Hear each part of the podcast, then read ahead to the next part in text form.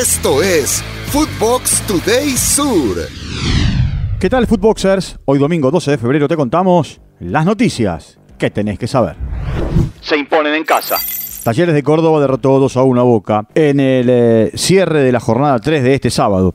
Michael eh, Santos y un gol en contra del mediocampista Ezequiel Fernández le dieron los tres puntos al equipo que dirige Cobija Gandolfi. Por su parte, para Boca anotó Luca Langodi. Además, fue expulsado el colombiano Villa en el equipo que dirige Hugo Ibarra. Escuchemos el uruguayo Michael Santos después de la victoria. Nada, primero el festejo de. Me levanté la remera que hace poco falleció mi primo hermano y, y bueno, fue para él y después el lenguaje de señas que significa amor. Cabe mencionar que Nicolás Orsini tuvo que ser reemplazado por lesión a los 7 minutos del primer tiempo y en su lugar ingresó Miguel Merentiel en Boca Juniors. Ibarra suspendió la conferencia de prensa. Victoria necesaria. San Lorenzo derrotó por la mínima a Godoy Cruz. La única anotación fue obra del paraguayo Adam Vareiro desde el punto del penal. Con este resultado, el Ciclón eh, es quinto en la tabla de posiciones, mientras que tras el partido habló el esnoveno Andrés Bombergart. Lo escuchamos. No, obviamente vamos a, a pelear eh, lo más arriba posible. Ojalá, como dijo eh, el técnico, eh, estamos preparados y obligados a ganar un título. En otros resultados, Defensa y Justicia le ganó 1 a 0 a Newell's, mientras que Platense y Atlético Tucumán empataron 1 a 1. Y Vélez, en su estadio, empató sin goles frente a Independiente. En el día de hoy, River recibirá a Argentinos Juniors en el Estadio Monumental a las 7 de la tarde, hora de la Argentina. Segundo en el campeonato en este momento, Huracán visitará a Instituto de la provincia de Córdoba. Central recibe a Arsenal de Sarandí, Banfield y Gimnasia se verán las caras en el estadio Florencio Sola, mientras que Racing en Avellaneda se enfrentará a Tigre.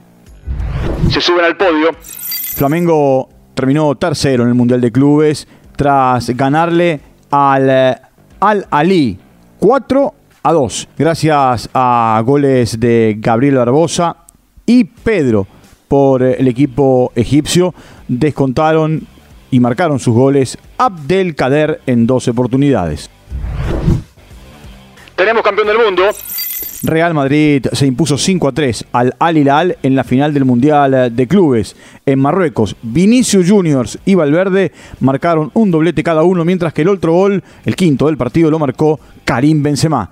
Mientras que para el equipo que dirige Ramón Díaz, Musa Maregá y Luciano Vieto en dos oportunidades marcaron para el equipo de Arabia Saudita. Escuchemos a Carleto Ancelotti.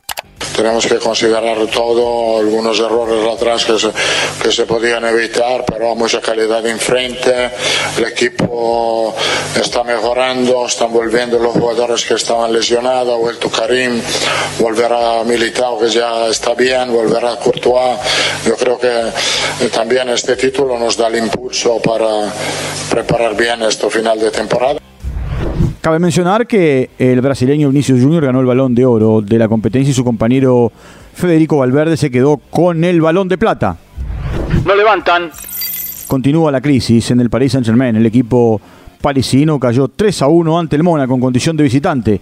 El conjunto dirigido por Christophe Galtier no contó ni con Messi ni con Mbappé.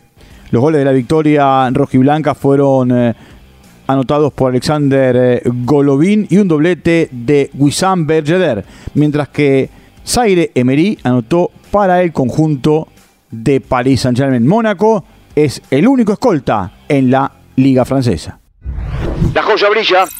Roma visitó a Leche y logró conseguir un punto para mantenerse entre los cuatro mejores de la Serie A. Paulo Dybala marcó el tanto que le dio el empate al equipo que dirige José Mourinho tras el gol en propia puerta del brasileño Roger Ibáñez, que había puesto en ventaja al equipo del sur de Italia.